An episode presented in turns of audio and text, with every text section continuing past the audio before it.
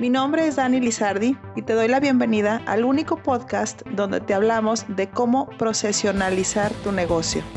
Así es que si tú eres dueño de negocio, empresario, emprendedor o un alto directivo, prepárate para escuchar casos donde los procesos son los protagonistas del éxito. Iniciemos con el episodio. Bienvenido a un nuevo episodio de este podcast donde te enseñamos a procesionalizar tu negocio. Me da mucho gusto que estés aquí. ¿Cómo arreglar el desorden en tu negocio? Pareciera que este tema no tiene mayor complejidad. Revisas lo que no está bien, lo corriges y listo. Y la realidad es que si fuera así de fácil, la mayoría de los dueños de negocio vivirían en paz, felices, disfrutando de su tiempo.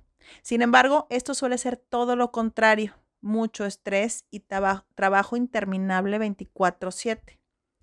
De alguna manera, cuando queremos arreglar los problemas de nuestro negocio, si es así, se revisa qué es lo que está saliendo mal, posiblemente se convoque una junta, se revise el tema, se salga con algún acuerdo y a la vuelta de los siguientes días todo vuelve a estar como antes, lo que genera una terrible frustración en el dueño del negocio.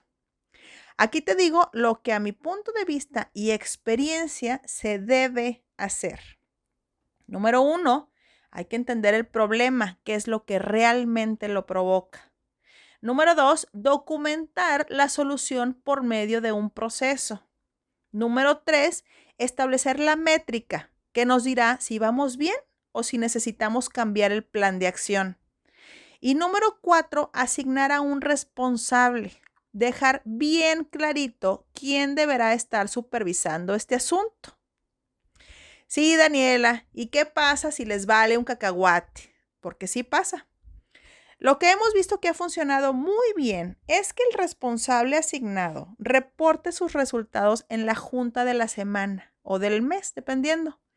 De esta forma estaremos provocando el accountability en el responsable, que significa rendir cuentas y hacerse cargo.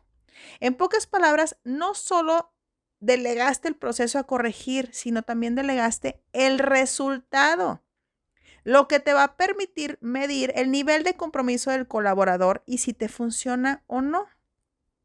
La maravilla de delegar el resultado es que te olvidas de estar persiguiendo a la gente para ver si hizo las cosas o no, porque llegará el día de la junta semanal y ahí él mismo tendrá que rendir cuentas por ello.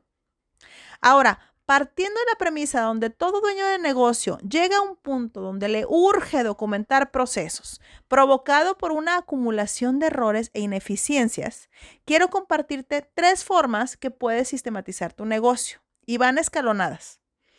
Número uno, la forma básica. Esta es como si dijéramos que es la versión light aunque es muy poderosa porque marca un parteaguas en tu negocio. Aquí nos enfocamos en aclarar con procesos qué es lo que se tiene que hacer, cómo se hace y quién lo hace básicamente. Es el primer paso. No hay manera de que quieras sistematizar tu negocio si no pasas por aquí. Aquí se establecen los objetivos de éxito, se asignan responsables y se definen los parámetros de acción que sí se puede hacer y que no.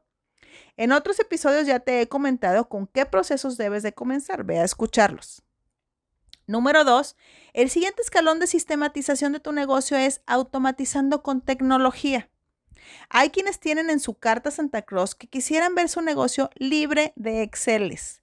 Todo con sistemas donde pueden capturar la información, obtener reportes y a partir de ahí tomar decisiones sin tener que estar pidiendo información que generalmente está desactualizada. Es más, yo creo que todos queremos un negocio así de sistematizado.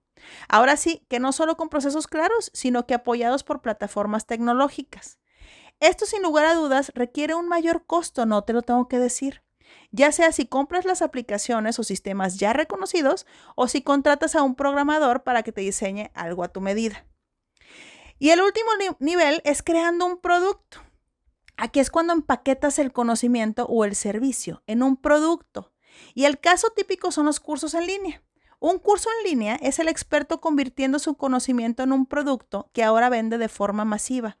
También lo hemos visto en franquicias. Este tipo de sistematización de tu negocio es el que generalmente se utiliza para escalar. Lo que más se requiere aquí es tiempo para documentar, porque debe de quedar todo perfectamente explicado, bien estructurado. Podría asemejarse a un libro de texto, cuadernos de trabajo o infinidad de plantillas, de manera que el cliente que compre este producto no se atore y tenga las menores dudas posibles, ya que solo si es útil, útil se considerará exitoso. Debes entender que en cualquiera de los niveles de sistematización de tu negocio vas a requerir de alguien que haga que las cosas sucedan. Requieres quien documente, quien implemente y capacite a todo tu personal Requieres de alguien que le dé continuidad. Requieres de alguien que actualice la información constantemente y requieres a alguien para auditar resultados. Para esto de la auditoría también hay diferentes caminos que te voy a platicar en otra ocasión. Lo importante es que estés consciente de que esto no funciona solo y te prepares para ello. Recapitulando, empieza por corregir los errores a partir de la accountability de tu personal. Hazlo sistematizando tu negocio, empezando por lo básico, definiendo qué es lo que se tiene que hacer, cómo se hace y quién lo hace. Ya después pensarás en automatizar o en empaquetar. Mucho éxito. Este episodio ha concluido.